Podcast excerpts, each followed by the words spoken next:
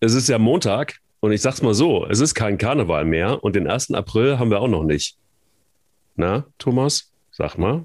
Mhm. Na, mhm. na, Wer komm schon. Gesagt? Ich, keine Ahnung. Du kommst hier in letzter Zeit immer, also ich habe eine Trefferquote bei, bei ähm, deinen Zitaten von unter 10 Prozent. Dafür Absolut. Kann, dafür kann ich die Champions League-Sieger richtig vorhersagen. Ja, das stimmt, das stimmt. Und ich habe mich nicht getraut. Aber da komm, ich, du hast noch eine Chance. An die fünf lebenswichtigen Bausteine in Nutella. Äh, äh? Ja, an die fünf lebenswichtigen Bausteine in Nutella. Und Karneval.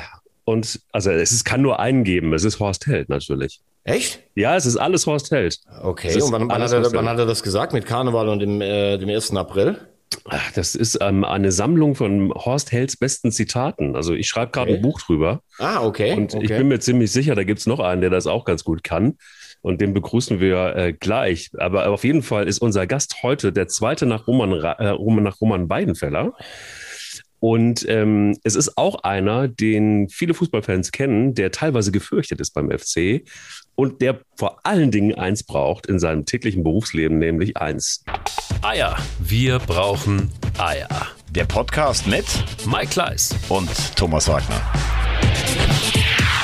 Thomas, wir haben einen prominenten Gast heute, einen äh, Journalistenkollegen, der, was den FC angeht, äh, ich glaube, es gibt keinen, der so gut informiert ist wie, wie Alexandra Hauptris vom, vom Express, oder?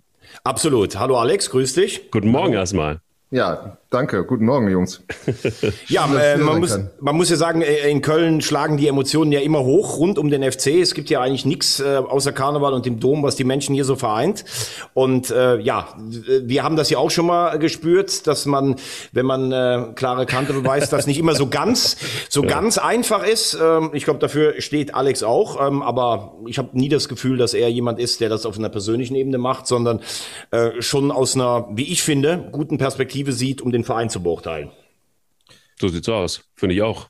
Wie fühlt es sich an heute Morgen für dich, Alex? Es ist ja gefühlt jetzt irgendwie die Hauptfigur für dich jetzt erstmal gar nicht mehr da. Also fällst du auch in dieses, in dieses schwere Loch? Ähm, ja, das, äh, das ist noch ein bisschen schwer zu sagen, weil ähm, äh, noch weiß ich nicht, wie es sich anfühlt, aber es geht ja irgendwie gefühlt dann direkt gleich wieder weiter mit den mit den neuen Protagonisten, die sich ähm, in ja, Montagmorgen hier jetzt gerade äh, zwei Stunden äh, der Öffentlichkeit vorstellen mhm. werden. Ne, das hatte sich ja abgezeichnet mit Horst Held schon, äh, äh auch wenn es der eine oder andere äh, nicht so richtig wahrhaben wollte, aber ähm, das war schon relativ klar, schon einige Wochen, dass es halt äh, nur diese Lösung geben kann. Jetzt ist der Sturm der Entrüstung bei einigen groß, aber ich finde, wenn man mal bei Lichte betrachtet, ist die Entscheidung nachvollziehbar. Sie ist vom Zeitpunkt her äh, richtig, weil ähm, du konntest keine Unruhe im Abstiegskampf noch gebrauchen. Ähm, keine zusätzliche, dafür wärst du wär's schief gegangen, dann äh, geteert und gefedert worden. Du musstest aber zügig entscheiden, damit jetzt äh, die neuen, neue Saison geplant werden kann. Von daher, ähm, ja, man kann viel kritisieren, auch am Vorstand. Das habe ich bei euch schon manchmal gehört und ich habe ihn auch schon kritisiert. Aber ich glaube, bei der Aktion jetzt von diesem Wochenende muss man sagen, ähm, ja, da das ist auch relativ sauber gelaufen. Sauber gelaufen, Zeitpunkt hast du gerade eben angesprochen. Lass uns ganz kurz nochmal auf das Relegationsspiel gehen. Und das hat ja auch mit dem Zeitpunkt zu tun. Mhm. Erstmal, vielleicht feiern wir ganz kurz nochmal irgendwie Holstein-Kiel, oder? Also ich meine, das war ja schon, die haben sich ordentlich gewehrt, das Hinspiel 1-0 gewonnen und dann hat aber am Ende dann doch wohl die Kraft nicht mehr so richtig gereicht. Aber war das nicht ein geiles Spiel trotzdem und war vor allen Dingen also, wenn ich mir so die Fans von Holstein Kiel angeguckt habe, die haben das gefeiert, wirklich bis zum letzten Moment, bis, bis das Licht ausging im Stadion. Ähm, ich fand es richtig gut und mir hat es gut getan. Ich finde es auch schade für Kiel, ehrlich gesagt. Also, ich ähm, ziehe meinen meinen Hut grundsätzlich vor der Saison von Holstein Kiel, wenn ich auch nicht, und das habe ich hier oft genug gesagt, verhehlen möchte, dass die über ganz lange Zeit der Saison eine Saison hatten, die es so eigentlich auch noch nicht gegeben hat. Also, du hast elf Meter bekommen, wo irgendeiner einfach umgefallen ist, obwohl keiner in der Nähe war. Genau. Ähm, äh, die von mir oft zitierte wahre Tabelle hat zwölf Punkte zu viel für Kiel ermittelt. Sie haben Elfmeter nie gegen sich bekommen. Sie haben Spiele gewonnen, wo sie selbst nicht wussten, wie sie sie gewonnen haben. Und sie haben eigentlich auch ein Spiel nie verloren, wenn sie die unterlegene Mannschaft waren. So, das war auf der einen Seite. Auf der anderen Seite müssen wir sagen, zweimal in Quarantäne, was die für einen Parforce-Ritt hatten. Also da ziehe ich alle Hüte vor Ole Werner, vor Uwe Stöver und vor der Mannschaft. Das war Wahnsinn. Äh, zu Beginn der Relegation hatte Kiel neun Spiele im letzten Zeitraum bestritten, in dem der FC drei Spiele bestritten hatte. Und das konnte nach menschlichem Ermessen nicht gut gehen. Ich habe am Montag hier gesagt, Kiel äh, war der dankbarste Gegner für den FC im Gegensatz zu Fürth. Ich glaube, gegen Fürth wäre es deutlich schwerer geworden. Ich habe bei allem, äh, das müssen wir nachher ja auch noch sagen, also Friedhelm Funkel hat echt einen guten Job gemacht. Ich habe seine Aufstellung im Hinspiel nicht verstanden. Das war mir viel zu defensiv gegen eine Mannschaft, die auch vom Kopf her platt war eigentlich. Mhm. Trotzdem müssen wir jetzt auch ganz fairerweise sagen, die Körpersprache des FC im Rückspiel, wie sie aufgetreten sind, das war richtig gut. Das muss man dann auch sagen, auch wenn das wahrscheinlich Kiel ein Gegner auf äh, Regionalliganiveau einfach war, weil die waren ja, das hätte ja nachher 10-1 ausgehen können. Und ähm, ich glaube, das wird für Kiel ganz, ganz schwer, diese Enttäuschung rauszubekommen. Du hattest drei Matchbälle, um in die erste Liga zu kommen, hast das nicht geschafft. Ähm, und so wird das alles so ein bisschen überdeckt. Und man muss dann auch sagen, der FC hat sicherlich am Ende auch gezeigt, was möglich gewesen wäre. Und das ja. ist ja das, wo wir später dann auch noch drauf kommen. Ich habe immer gesagt, dieser Kader muss reichen, zwischen 12 und 15 zu landen, wenn er vom richtigen Trainer angeleitet wird und wenn man auch auf Verletzungspech reagieren kann. Und das sind zum Beispiel Punkte, die man sicherlich auch einer sportlichen Führung dann ankreiden muss. Das ist richtig. Also man muss ja auch, also bei Holstein Kiel, klar, ähm, großen Respekt über die, auf die Saison, die sie äh, ähm, da absolviert haben, aber man muss da auch ähm, sicher sehen, du stehst jetzt am Ende, du warst im Pokalhalbfinale, du hast drei Matchspiele gehabt, du, dir klopfen ganz viele Leute auf die Schulter, aber ganz am Ende stehst du halt mit leeren Händen da. Das ist mhm. bitter für den Club. Ne? Also ist halt irgendwie, sie können stolz sein auf das, was sie geleistet haben, gerade auch mit den Quarantänen. Aber was der Thomas ansprach mit dem Glück, das muss, das zog sich ja auch im Hinspiel weiter. Ne? Also das war ja äh, erste Halbzeit, dieses Tor oder fast Tor von Jonas Hector.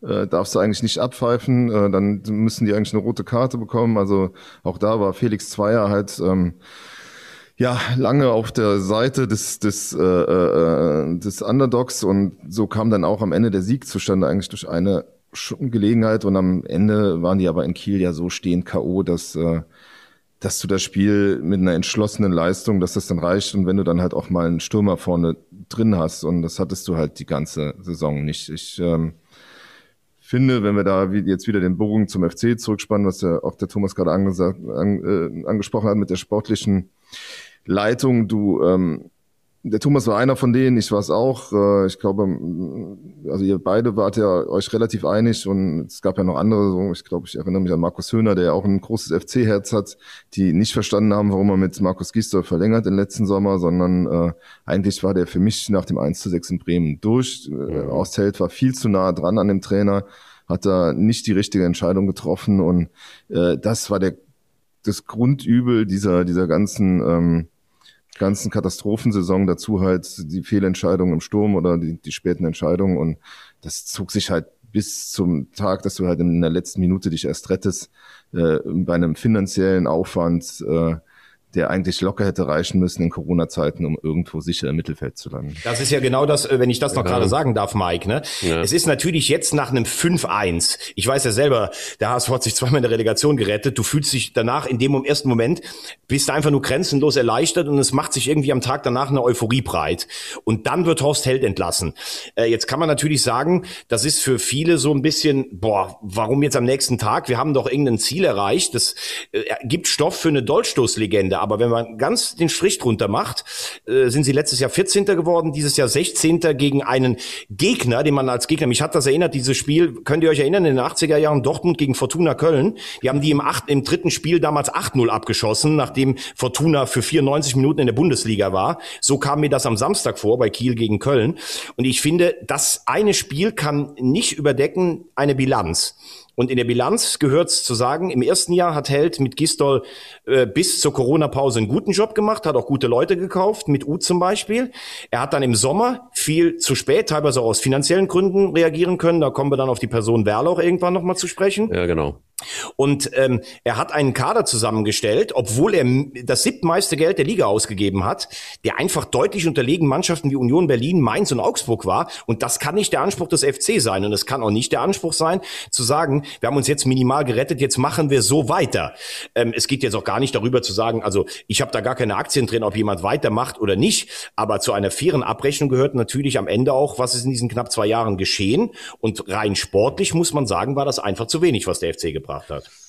Rein sportlich war aber das, was sie gegen Kiel gespielt haben, ja somit die beste Leistung eigentlich seit langer, langer Zeit. Ähm, es war auch ein Gegner, um fair zu bleiben, der, ja, du hast es gerade eben gesagt, Thomas, irgendwie eher drittklassig war.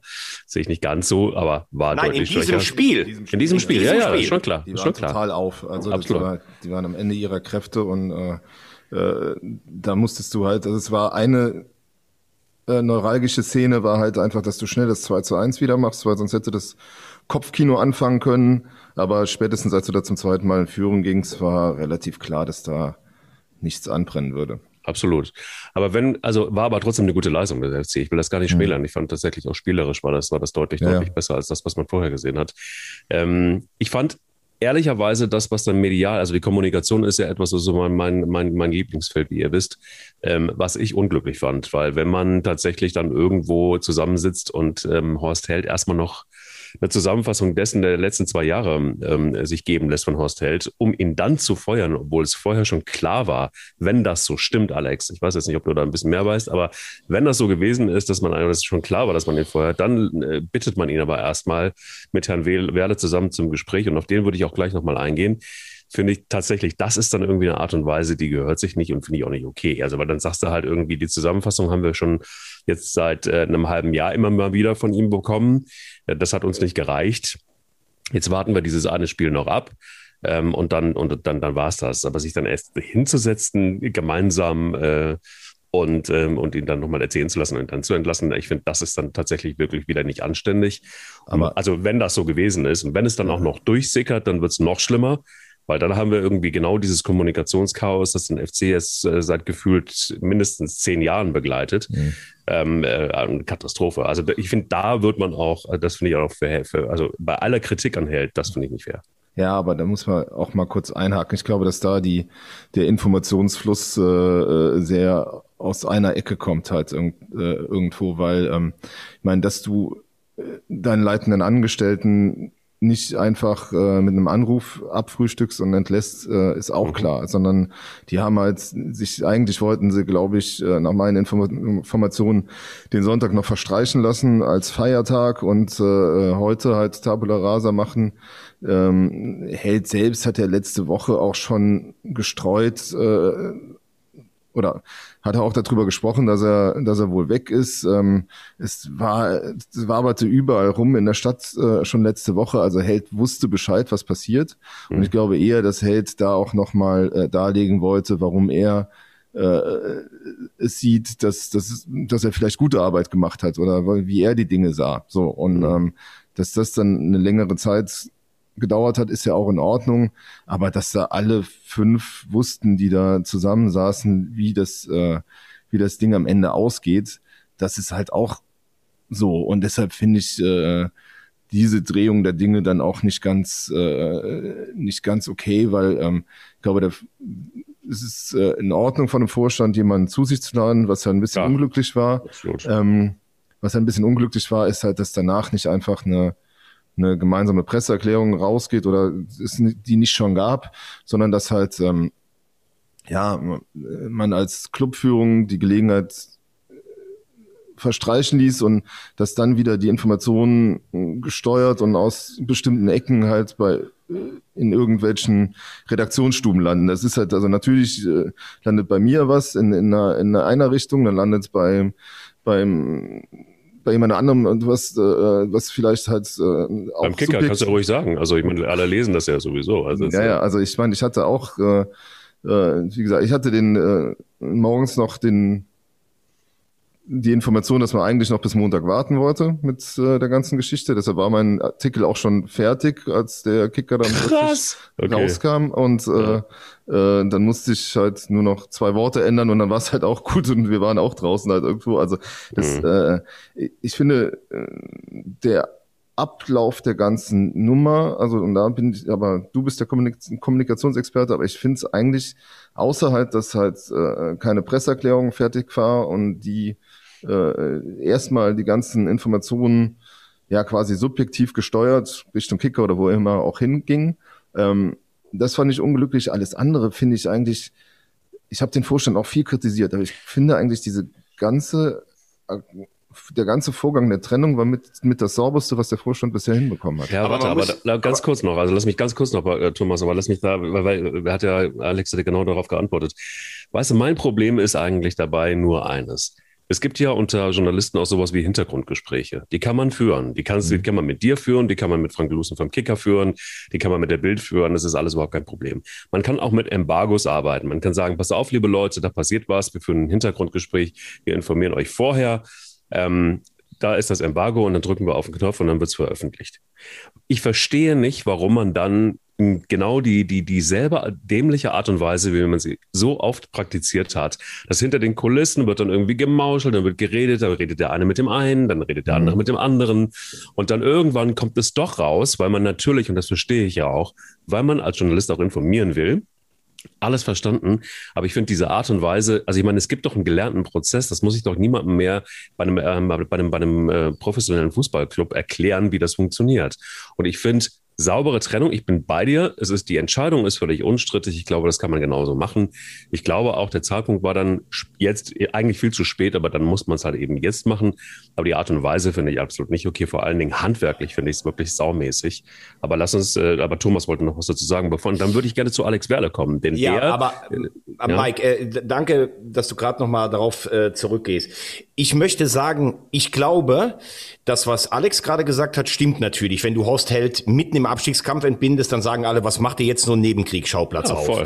Wenn du jetzt drei, vier Tage glückselig in den Armen liegst, weil du eine Relegation gewonnen hast und dann erst Entscheidungen triffst, dann geht so viel Zeit weg auf dem Transfermarkt. So, wenn es so war, wie du sagst, dass er erst antreten muss, um sich zu erklären und die Entscheidung vorher schon gefallen war, dann ist das nicht richtig, gar keine Frage. Trotzdem muss man sagen, überdeckt jetzt nicht hier die Art der Kommunikation eine Entscheidung, die, wie ich finde, die man sportlich sicherlich auch begründen kann. Also ich will damit sagen, wird jetzt hier nicht eine Legende gestreckt, oh, Horst Held hat äh, den Verein gerettet und wird jetzt vom Hof gejagt von Nö. einem Vorstand. Das würde es meiner Meinung nach ein bisschen verdecken. Du kannst jede Kritik an der Kommunikation üben. Ich meine, wir waren jetzt alle nicht dabei.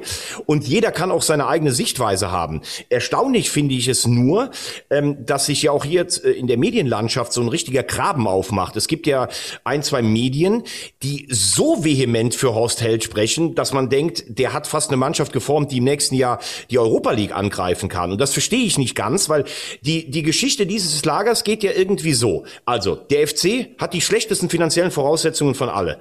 Obwohl Alex Werle einen wahnsinnig guten Job macht. Und mit dem wenigen Geld, was es gibt, macht Horst Held einen wahnsinnig guten Job und hält den FC in einer unfassbar starken Bundesliga zweimal drin mit Platz 14 und 16. Und wir müssen dem doch alle dankbar sein und müssen mit dem weitermachen. So ist doch so ein bisschen. Ach so, und dann kommt immer noch das Wort vom Anspruchsdenken. Das ist nämlich in Köln zu groß. So, da sage ich ganz klar.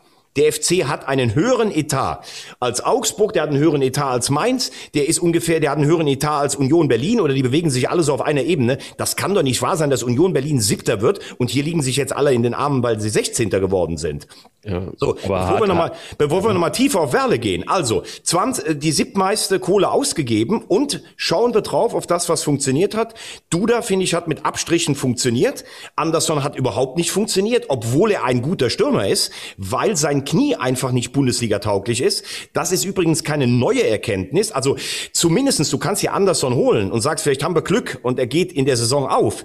Aber wenn ich Anderson hole, dann brauche ich einen zweiten Bundesliga erfahrenen Stürmer und kann nicht, Modest bin ich dabei, der war, hat Unzufriedenheit gestreut, aber ich kann nicht Terodde, auch nicht mit dem Argument, das ist kein Bundesliga-Stürmer, falsch. Der hat in 51 Bundesligaspielen 10 Tore gemacht, das ist runtergebrochen auf eine, auf eine Saison sind das sechs oder sieben Tore und du hast auch Spiele, wo du vorne einen brauchst, der köpft oder der eine Anspielstation ist, hättest du den auf jeden Fall da halten müssen und nicht Tolo holen, einen Stürmer, der kein Regionalliganiveau hat, einen Limnios, der überhaupt keine Rolle mehr gespielt hat, einen Dennis, der wahrscheinlich äh, in der 100 Meter Staffel der Belgier mitlaufen könnte, aber kein Stürmer ist. Wenn du keinen Stürmer hast, muss ich ganz ehrlich sagen, kann das nicht sein. Oder du brauchst einen Trainer, der Spieler weiterentwickelt. Das hat Gistol nicht geschafft. Der hat seit der letzten Corona-Pause gar nichts mehr weiterentwickelt. Seine Stärke bestand darin, zum Team eine gute Kommunikation zu haben, defensiv stabil zu stehen und entscheidende Spiele zu gewinnen. Teilweise auch mit Glück, aber die musste ja dann trotzdem auch gewinnen. Aber wenn du kein Material hast, was ja die, das Argument der Heldseite ist. Da brauchst du halt einen Trainer, der das, was du hast, weiterentwickelt. Und das hat Gistol nicht gemacht. Und wenn du so viel Geld verbrennst, dann musst du dich am Ende auch dafür äh, rechtfertigen. Du hast ja, Ja, alles das- ganz das richtig genau- gesagt. Ja, das Ganz ganz kurz. richtig. Ja, sag mal, sag mal alles. Äh, ganz kurz, weil ich bin da halt genau dabei und da war halt einfach auch die Nähe zwischen, äh, zwischen Gistol und Held viel zu groß. Also du kannst, und dann lässt man sich da auch noch für feiern in diesen, in diesen äh, Schnitzeldingern in, in dieser, in, in dieser Doku. Also meine Meinung war eigentlich, dass es einen Zeitpunkt gab äh, in der Hinrunde, wo du hättest, und äh, das ist auch ein Vorwurf an den Vorstand, wo du, du hättest damals schon überlegen müssen, machst du Tabula Rasa, das war vor diesem Dortmund-Spiel. Stattdessen äh, hättest du ja im Grunde, also wahrscheinlich dich von beiden trennen müssen, damit ein neuer Sportdirektor die Winterpause angeht und äh, ein neuer Trainer äh, dann dann halt einen anderen Wind reinbringt. Dann hat dann fing halt diese unsägliche Nummer an, der der der Gisdol kriegt dieses Endspiel wieder und hat, hat dann jedes Mal in jedem Endspiel dann auch noch das Glück auf eine Mannschaft zu treffen. Ich glaube äh, Dortmund, die wollten gerade den Favre loswerden, dann bekommst du äh, Gladbach, wo der Rose Vogelwild aufstellt und lauter so Dinger, ne? Also das ist halt irgendwo und hat sich damit immer wieder gerettet und letzten Endes äh, bist du dann aber immer weiter Richtung Richtung Abgrund gerutscht, weil der, äh, weil, weil halt die anderen Spiele alle ohne Spannung waren und, und dann verloren wurden. Und, äh, und da hätte man halt, ähm, weil im, man muss ja auch mal sagen, du gehst schon in die Winterpause und weißt, du hast keinen Stürmer und der Anderson, der braucht mindestens acht bis zehn Wochen, bis er nach seiner Knie-OP wieder fit ist. Und dann holst du mit äh, Emanuel Dennis einen, einen, einen Stürmer, der jetzt auch nochmal richtig Geld kostet wegen des Klassenerhalts, dann musst du die Prämie musst du ja auch zahlen, der halt einfach schon vorher mal im Interview gesagt hat, ich bin kein Mittelstürmer, der braucht halt jemand neben sich. Also mal bei allen menschlichen Sachen, die da vielleicht nicht funktioniert haben, der Emanuel Dennis als Stoßstürmer kannst du nicht gebrauchen. Und das war die nächste Riesenfehlentscheidung, wo ich halt sage, du hättest dem Held die Winterpause normalerweise gar nicht mehr geben dürfen, meiner Meinung nach. Aber das ist, ähm Und die Frage ist ja, Mike, die ich auch jetzt an dich mal stellen muss, wenn man das im ganzen Zusammenhang sieht. Guck dir mal, was ein Runer zum Beispiel einkauft bei Union Berlin, wie die sich stabilisiert haben über zwei Jahre. Da, da gab es keinen richtigen Flop. Job. Die holen ein paar Spieler, die entweder Erfahrung haben oder die sich entwickeln. Äh, guck dir mal, was in Fürth Asusi macht. Der Asusi hat in, in Düsseldorf auch nicht funktioniert. Das will ich gar nicht sagen. Aber ich muss doch irgendwann auch beurteilen, in fast zwei Jahren, was ist an finanziellen Mitteln da und was, was hole ich. Und wenn ich dann die Idee nochmal aufgreifen darf, als Funkel kam und Funkel, letztlich ist der Fußball auch so, der wird jetzt zu Recht als Retter gefeiert. Ich finde, er hat schon in Leverkusen ein gutes Spiel gemacht, er hat Leipzig geschlagen. Ich fand die Aufstellung in Berlin und gegen Kiel zu defensiv, aber letztlich gibt ihm der Erfolg dann recht, das ist Fußball. Aber wenn dann Horst Held allen Ernstes mit Thorsten Fink damals kam als, Alt als Alternative, dann muss man schon sagen, ja, ist das vielleicht auch alles ein bisschen aus der Zeit gefallen? Und nochmal, er hat Uth verpflichtet, das war alles gut. Ich fand auch Duda, ich fand auch Wolf, das, man, man darf das auch nicht alles unter den Tisch fallen lassen. Aber am Ende kann das nicht der Anspruch des FC sein, Platz 16 zu, äh, zu holen und dann zu sagen, okay, wir machen weiter, weil das Anspruchsdenken hier zu groß ist. Das kann ich nicht verstehen. Also was, was mich so ein bisschen irritiert, sind zwei Sachen. Einmal, dass Horst Held ja eine Historie auch hat und dass man irgendwie beim ersten FC Köln das irgendwie nicht so richtig sehen wollte. Also es passt ja irgendwie ganz gut rein. Nochmal, ich habe überhaupt nichts gegen Horst Held. Ich glaube, das ist ein netter Kerl. Ich glaube auch, dass der mit Sicherheit seine Qualitäten hat. Aber ich frage mich, wenn du bei Schalke so eine Arbeit abgeliefert hast, wie er das getan hat bei Hannover 96, da erkundigt man, da gibt es eine gewisse Nähe auch zwischen beiden Vereinen, dann verstehe ich erstmal diese Personale von Grund, von Grund auf nicht. Gut. Aber genau dann ist jetzt das passiert, was setzt sich eigentlich nur das fort, was wir auch schon ein paar Mal erlebt haben, scheinbar mit Horst Held. Und ich frage mich dann, und das ist so ein bisschen populistisch, es geistert ja auch so ein bisschen durch die sozialen Netzwerke, auch die, die, die Fans, die dann sagen, naja, gut, okay, aber ähm, äh, ich meine, das, hat, das, war doch, das war doch vorprogrammierte. Lassen wir es einfach mal so stehen. Und es ist jetzt passiert. Die Frage, die sich mir stellt, mal abgesehen von Fehlentscheidungen, und ich bin komplett zu, zu 100 Prozent bei euch, ich glaube, der Thomas hat es gesagt, dann hat man den größten oder einen größeren Etat als Augsburg, als Mainz. Hat man den Etat wirklich oder glaubt man den Etat zu haben? Und da will ich ganz gerne nochmal auf Alex Werle raus. Ähm, ähm, und frage Alex Haubrichs, hat man den Etat oder glaubt man den Etat zu haben? Äh, man hatte den Etat, man hat das Geld ja ausgegeben, aber äh, man hat natürlich sich jetzt zwei Spielzeiten hintereinander dazu entschieden, äh, auf Pump oder mit Minus ja, quasi genau. Mannschaften zu finanzieren, die in der Bundesliga bleiben sollten. Das, hat's, äh, das gab es schon mal beim ersten FC Köln, nämlich in der Ära Overath, wo jedes Jahr substanziell zweistellige Millionenbeträge minus äh, gefahren wurden. Da wurde immer gesagt, die Mannschaft ist so viel wert, deshalb können wir uns das leisten und hat halt äh, einen fiktiven Mannschaftswert sich errechnet, was alles an Ablöse ein, man einstreichen könnte. Und dann kam es zu dem Absturz 2012. Man stand da mit 33 Millionen negativem Eigenkapital äh, äh, und stand kurz vor dem, vor dem Exitus. Und, ähm, und damals musste Jörg Jakobs dann irgendwie 34 oder also er hat ja, ich glaube, 34 Transferbewegungen in dem Sommer gehabt und musste halt irgendwie gucken, wie er den den Kader billiger macht und gleichzeitig äh, äh konkurrenzfähig für die zweite Liga ähm, äh, hinbekommt. Und das ist jetzt eine irgendwie auch eine erstaunliche Parallele zu jetzt, weil ähm, viele mhm. Sachen sind jetzt ähnlich, außer dass du abgestiegen bist, weil du hast äh, durch dieses Risiko, was du gefahren hast, bist du halt im negativen Eigenkapital, du musst wieder, äh, also du musst 20 Millionen Euro Transfererlöse erwirtschaften in diesem Sommer, das ist die Vorgabe des Vorstands, sonst kannst du die Spielzeit kaum durchfinanzieren. Du hast ähm, und, du hast eine Mannschaft, die halt dann vor dem Umbruch steht. Du musst halt äh, smarte Deals machen. Du musst halt Spieler ablösefrei verpflichten. Du musst halt eine Idee haben. Du hast halt ähnlich wie damals. Damals war es Holger Stanislavski. Der hatte äh, äh, mit St. Pauli in die Bundesliga erreicht, ist dann abgestiegen, ähm, hatte eine neue Herausforderung gesucht. Das klingt sehr nach, war halt ein kultiger Trainer, der halt auch eine einen mutigen Spiel, Spielstil äh, äh, favorisierte. Der klingt auch ein bisschen sehr nach Steffen Baumgart, also die, die, da gibt's auch eine Parallele. Mhm. Und du hast halt jetzt, äh, und dieser Steffen Baumgart wird halt auch mit einer deutlich günstigeren Mannschaft zurechtkommen müssen. Äh, und, und da und das, und da muss man einfach mal fachlich sehen. Also Horst Held hat versucht, mit Geld äh, eine Mannschaft aufzubauen, also mit dem letzten Geld eigentlich, das der FC hatte, die halt irgendwie konkurrenzfähig ist in der Bundesliga. Das hat er nicht geschafft, sondern die sind mit Ach und Krach am Exitus vorbeigeschraubt. Mhm. Und äh, da bin ich halt auch äh, dabei zu sagen, dann traue ich dem aber nicht mehr zu, dass er ohne Geld jetzt eine Mannschaft zusammenstellt, die, äh, die nochmal über dem Strich bleibt. Und ähm, diese Entscheidung allerdings auf Pump zu gehen, die muss man halt äh, und da ist es nicht ganz fair, das nur dem Alex Werle anzulasten, weil das ist eine Entscheidung, die der gesamte Club getroffen hat. sondern mhm. da hat die Geschäftsführung den Vorstand halt überzeugt. Mhm. Ähm, war in Corona-Zeiten sehr, sehr gefährlich, aber offenbar hat die Geschäftsführung dann gesagt, wir haben keine andere Wahl, sonst haben wir keine konkurrenzfähige Mannschaft. Haben sie jetzt gemacht, jetzt äh, Jetzt müssen wir die Kohle irgendwo wieder einnehmen. Der Kader gibt kaum Substanz her, dass du jetzt groß deine Spieler verkaufen kannst eigentlich. Also sie werden halt ähm, mit Sicherheit Elias Skiri verkaufen. Sie werden Sebastian Bonneau wahrscheinlich verkaufen Jakobs müssen. Jakobs wahrscheinlich, ne? Äh, Jakobs, äh, wenn es denn da die Angebote gibt, die sie sich vorstellen. Mhm. Und, ähm, und äh, wir haben heute schon gemeldet, Timo, Timo Hübers aus Hannover, auch ähm, ja, ein guter Junge, aber auch mit einer langen, langen Knieverletzungsgeschichte zu bekommen. Ähm, dann halt äh, Marc Uth scheint man wohl spruchreif zu sein, dass der zurückkehrt. Äh, allerdings wird die Gespräche halt aus Telt geführt haben. Und da ist halt die Frage, steht, steht die neue Führung dann auch noch äh, zu diesen Gesprächen? Und ja, da wird es halt jetzt auf Jörg Jakobs ankommen, aber ich kann verstehen, dass man äh, sagt, der hat das damals schon geschafft, dem trauen wir das mehr zu als äh, äh, und der wird halt ja gleichzeitig auch noch seinen äh, den Heldnachfolger suchen. Ich finde, die neue Aufstellung ist ganz smart mit, mit äh, Thomas Kessler, den stelle ich mir so ein bisschen vor wie ähm, naja, Simon Rolf ist bei Bayer Leverkusen, der sich halt mhm. irgendwie der die Nähe zur Mannschaft hat und der halt auch äh, sich eloquent nach außen äh, äußern kann. Dann hast du halt Lukas Berg, einen jungen Mann, der halt das Administrative erledigen soll.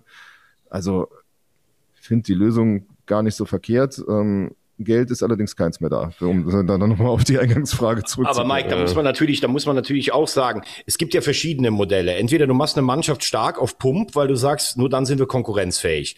So, am Anfang kam ja Alex Werle und hat wohl, auch das, wir sind ja nie dabei, wenn die Zahlen da sind, hat aber aus diesem Risikogeschäft des Präsidiums Overath, die haben übrigens den FC damals auch drei Jahre in der Bundesliga gehalten, aber viele Miese mitgeerbt. Dann kam aber plötzlich mit Stöger und Schmatke der sportliche Erfolg. Davon profitiert natürlich auch eine Finanzabteilung. So, ähm, Alex Werler hat sicherlich am Anfang einen guten Job gemacht, war dann aber auch relativ tatenlos dabei, als Stöger und Schmatke sich entzweit haben. Dann hat man alles All-In gespielt in der zweiten Liga mit einem Sportchef äh, Armin Fee, der sicherlich Ahnung vom Fußball hat, aber der eigentlich gar nicht am Geisbockheim war, der viele strategische Fehler gemacht hat und letztlich damit auch eine Fehlbesetzung von Alex Werle war. Dann hat äh, Armin Fee seinen Buddy Horst Held vorgeschlagen, der auch ein Buddy von Alex Werle ist, um, um dann weiterzumachen. Und dann hat man, obwohl man kein Geld hat, ist man trotzdem zweimal All-In gegangen und hat damit einen Kader zusammengestellt, der mit Ach und Krach die Liga gehalten hat. So, jetzt frage ich mich, wo ist der Fehler im System?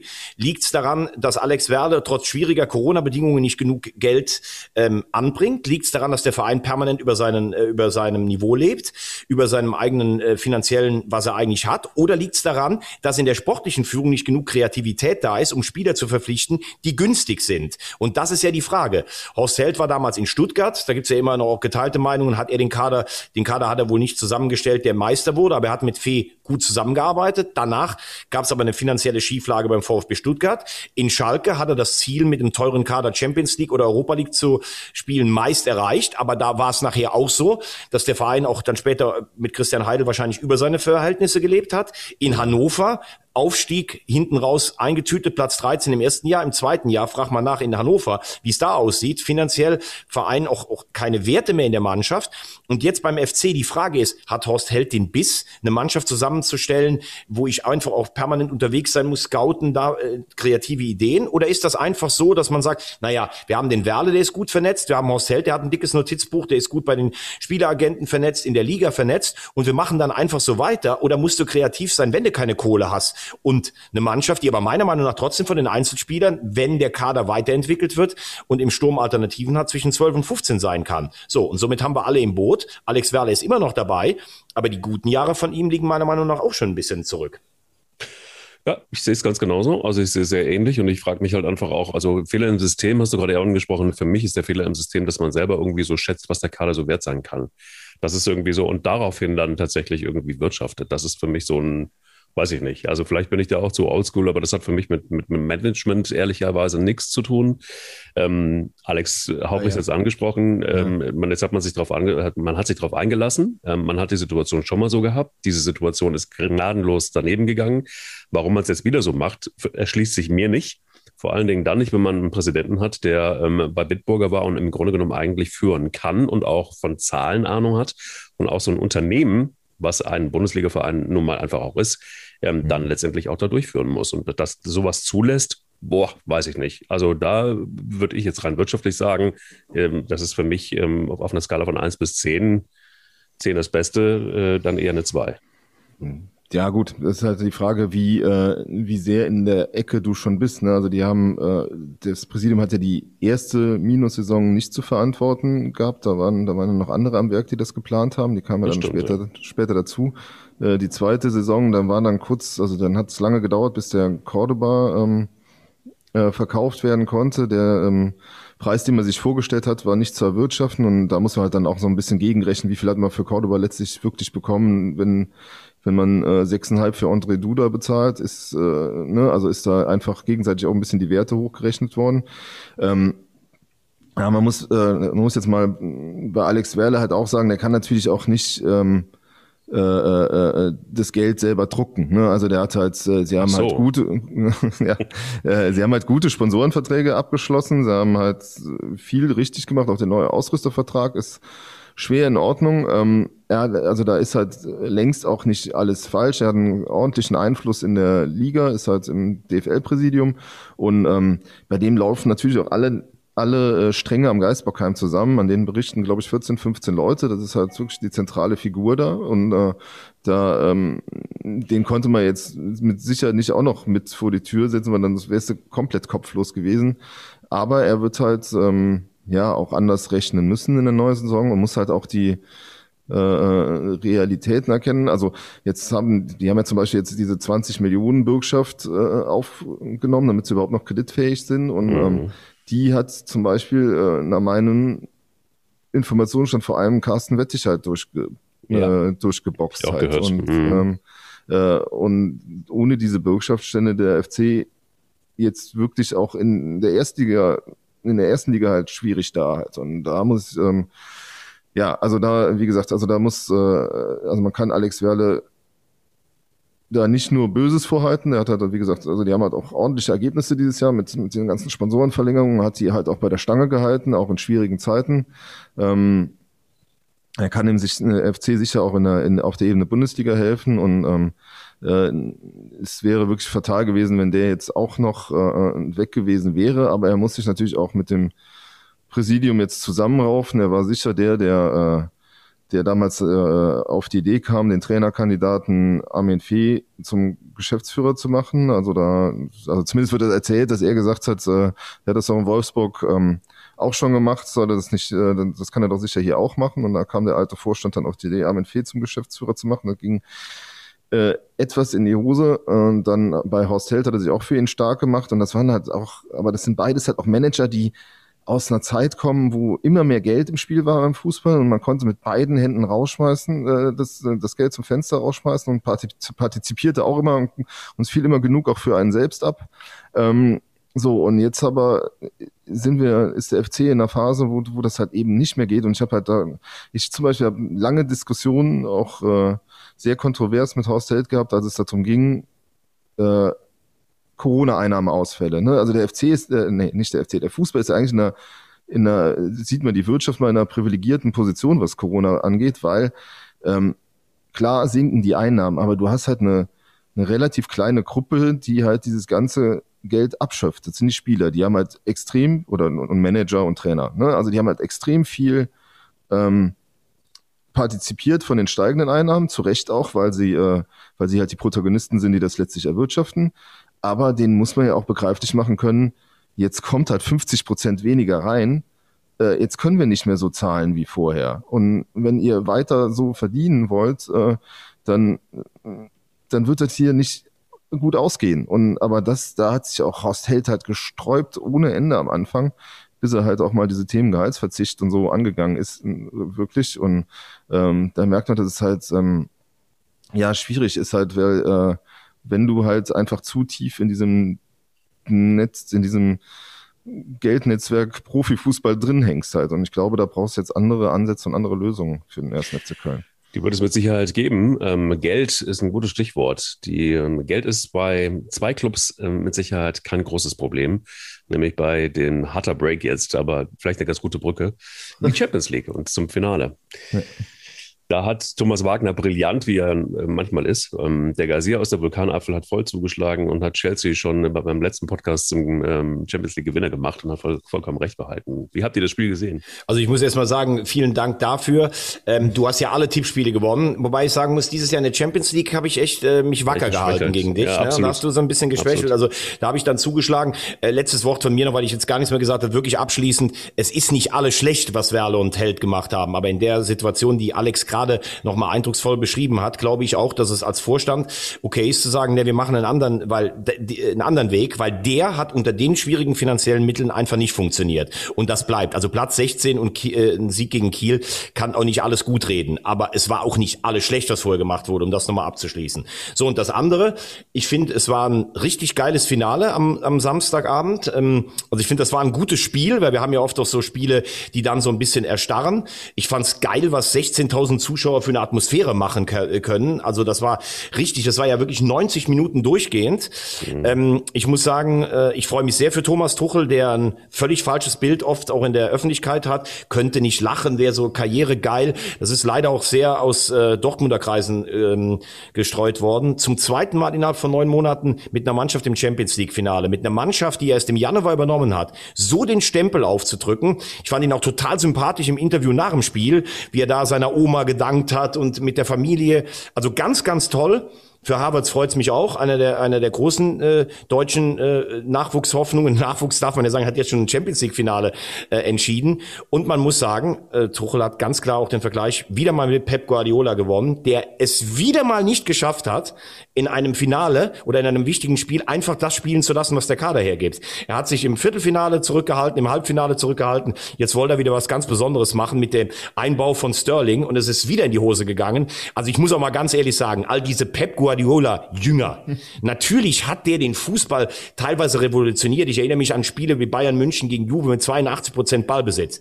Aber wenn du mit Barcelona Bayern München und Manchester United, äh, Manchester City in, glaube ich, 15 Jahren nur zweimal die Champions League gewinnt, da braucht mir aber jetzt keiner mehr zu kommen und sagen, das ist der beste Trainer aus einer anderen Galaxie. Der hat in der Champions League jetzt bei City im vierten Jahr hintereinander einfach nur Scheiße gecoacht und immer im entscheidenden Moment die Nerven verloren, wollte was Besonderes machen. Das ist einfach schlecht. Pep, bitte setzen. Puh, was sagt der Alex?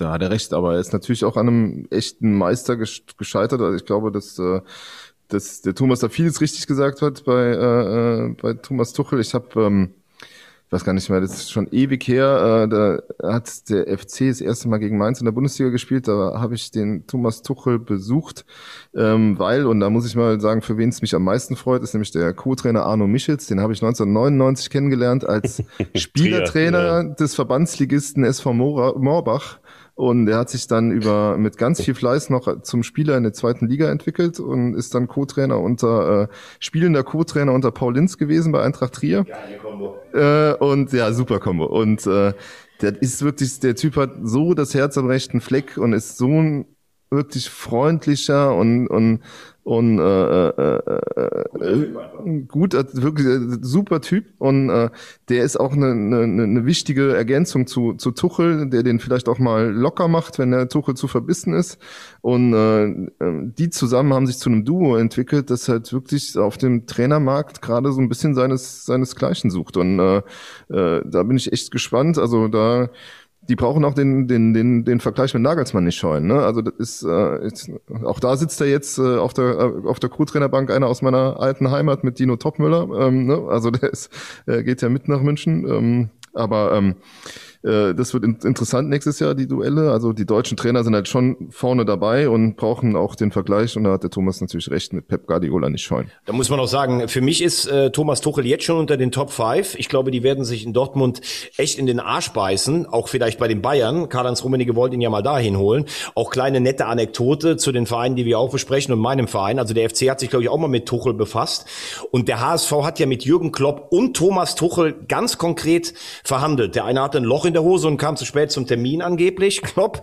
Und Tuchel, das hat dann auch nicht funktioniert. Also der HSV ist so ein großer Club, dass wir beide Champions League Trainer einfach mal so weiterschicken können. Das ist eigentlich auch unglaublich. Da wird es einem fast schwindelig als HSV-Fan. Also, Michael Mayer hat sich aber auch mit äh, Overath und äh, bei Klopp, äh, ah, okay, Klopp getroffen. Okay, ne? ja. also das, äh und wie gesagt, äh, um, um das nur noch auch mal zu sagen, du, du giltst ja, wenn du in Deutschland vielleicht so einer bist, der ist ein bisschen sperrig, Tuchel, gar keine Frage. Und äh, der ist auch nicht everybody's darling und der hat sicherlich auch nicht alles richtig gemacht. Aber als Nachfolger in Klopp, von Klopp so einen tollen Fußball in Dortmund zu spielen, den Pokal zu gewinnen, und es ist ja dann mit Watzke, ich glaube, Watzke hat immer von den Skatabenden mit Klopp geträumt. Das ist ja ein bisschen in die falsche Richtung gegangen. Dann gab es dieses Attentat auf den Bus und wie man sich danach verhalten hat. Darüber ist ja Watzke und Tuchel völlig auseinandergegangen. Aber man muss wirklich sagen, Chelsea war zum Amtsantritt von Tuchel eine Ansammlung von hochbegabten Fußballern, die gar kein System gespielt haben. Frank Lampard, den fand ich als Spieler geil, hat als Trainer das einfach nicht geschafft. Und was dann innerhalb von diesem halben Jahr passiert ist oder von fünf Monaten, wie defensiv stabil die stehen, wie die nach vorne trotzdem immer wieder Nadelstiche sitzen, das ist das äh, Werk von Thomas Tuchel, muss man wirklich sagen. Also alle Hüte von mir, jetzt auf dem Gipfel angekommen zu sein. Und nochmal, wenn ich so viel Kohle habe wie Pep Guardiola und schaffe es in vier Jahren mittlerweile, mittlerweile, bei City nicht einmal dieses Ding zu gewinnen, da muss, muss man sich auch mal hinterfragen. Es war natürlich auch, wenn du dieses Tor siehst, und das war ja nicht die einzige Szene, wie die da äh, die, die City-Defensive filetiert haben mit dem Lauf von Timo Werner nach außen und den Pass genau in den richtigen Moment und, und Harvards, der da die Box sucht, das war schon ganz großer Sport, auch taktisch halt irgendwo und äh, ja, und da hat äh, Pep seinen Meister gefunden. Und Alex, äh, der dritte Sieg von äh, Tuchel hintereinander gegen Guardiola in, mhm. in, in wenigen Wochen, das muss man sich mal vorstellen. Im FA Cup, in der Liga und jetzt im Champions League Finale. Du kannst ja einmal gegen jemanden gewinnen, aber ich habe heute irgendwo gelesen, das ist, als wenn du in den 70er Jahren zum Schachspielen mit Bobby Fischer angetreten mhm. wärst und hättest den dreimal hintereinander geschlagen. Also eigentlich nicht ausrechenbar. Und die beiden äh, erzählen ja immer, wie sie im Schumanns in dieser Bar in München mit äh, Salzstreuern und Pfeffermühlen irgendwie taktische Dinge aufgemalt haben. Ja, Thomas Tuchel hat den Lehrmeister schön mal filetiert. Gutes Wort. Puh, würde Thomas Wagner normalerweise an dieser Stelle sagen. ähm, was für ein Ritt. Ähm, ich kann nur Folgendes sagen zu diesem Podcast heute. Es ist der letzte ähm, Podcast jetzt erstmal vor, vor, der, vor der Sommerpause. Bundesliga Mal geht jetzt in die Pause. Wir haben eine grandiose, hoffentlich EM vor uns. Und ich kann im Grunde genommen eigentlich nur zu heute sagen, ich habe eine geile Mannschaft gehabt. Wer hat das gesagt? Ähm, äh, Friedhelm Funkel. Na, Genau, natürlich. Hast du die geile Ansprache von ihm im Flieger gesehen? Das mein, ist ja auch die Frage, wie sowas dann wieder in die Öffentlichkeit kommt, nach dem äh, Traxler-Eklat. Aber trotzdem, die Rede war ja wirklich, äh, finde Fried, also für Friedhelm muss ich auch sagen, finde ich einfach einen coolen Typen. Hat's ja, mich ja. gefreut. Punkt aus. Ja, das war schon Cool. Absolut, absolut. Auch Friedhelm hat diese Dinger, die, über die ihr hier immer sprecht, ne? Was, Was, hat er? Die, diese, diese, Eier. diese, diese, diese Eier meinst du? Ja, das Ja, kann, der ja, hat die hat er auf jeden Fall. Die hat er auf jeden Fall. Und sind wir jetzt mal ganz ehrlich am Ende des Tages, ne? Also, ob Alex, der jeden Tag sich mit dem weißen Ballett, äh, Ballett beruflich befasst, ob du, der ja glühender Fan des FCs ist, ob unser Technikchef, der an für sich schon Erstklassigkeit einfach in seinem Programm trägt, ne? Und selbst für mich, dessen Tochter FC-Mitglied ist und ich in einer Stadt lebe, wo Erstliga-Fußball gespielt ist, ist doch irgendwie trotz allem gut, also bei aller Kritik, äh, dass der FC in der Bundesliga bleibt. Ja, ich glaube, das ist überhaupt keine Frage. Es wäre ein Desaster. Das haben wir nicht angerissen und das möchte ich auch ehrlich gesagt gar nicht mehr, äh, weil dann bräuchten wir wahrscheinlich nochmal noch mal einen ganzen Podcast, was passiert wäre, wenn der FC in die zweite Bundesliga abgegangen wäre. Ich glaube, das, äh, das wollen wir uns alle nicht unbedingt vorstellen. In diesem Sinne, ihr Lieben, habt einen schönen Sommer. Ähm, Ich danke euch für diesen fantastischen Podcast nochmal zum, zum Schluss dieser Saison. Und ähm, hoffen wir mal, dass das Weiße Ballett äh, nächstes Jahr, ah, da werden wir sehen.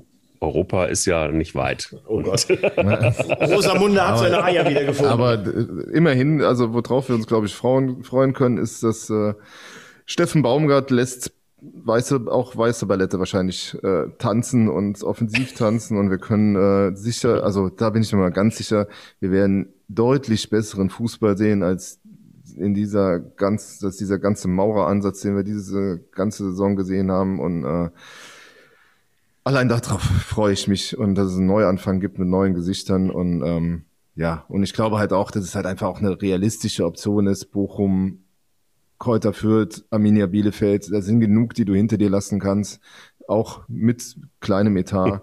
Du musst nur wissen, was du halt mit deinem Geld anfängst. Finde ich nämlich auch. Also du kannst die Euphorie der Relegation mitnehmen. Das hat Gladbach geschafft, das hat äh, Frankfurt geschafft. Äh, mit einem Trainer, den ich echt cool finde, muss man sehen, dass man das Material dafür findet. Also ich kann mir schon vorstellen, dass der FC nächstes Jahr eine sorgenfreie Saison spielt. Und eins muss man auch mal festhalten. Wenn es einen Trainer gibt, der bei minus vier Grad im kurzen T-Shirt am Spielfeldrand steht, dann weißt du, wie sehr der brennt. Übrigens geiler Typ ist HSV-Fan. Und eins hat der auf jeden Fall, der Steffen Baumgart. Eier. Eier. Ganz Wir dicke brauchen. Eier.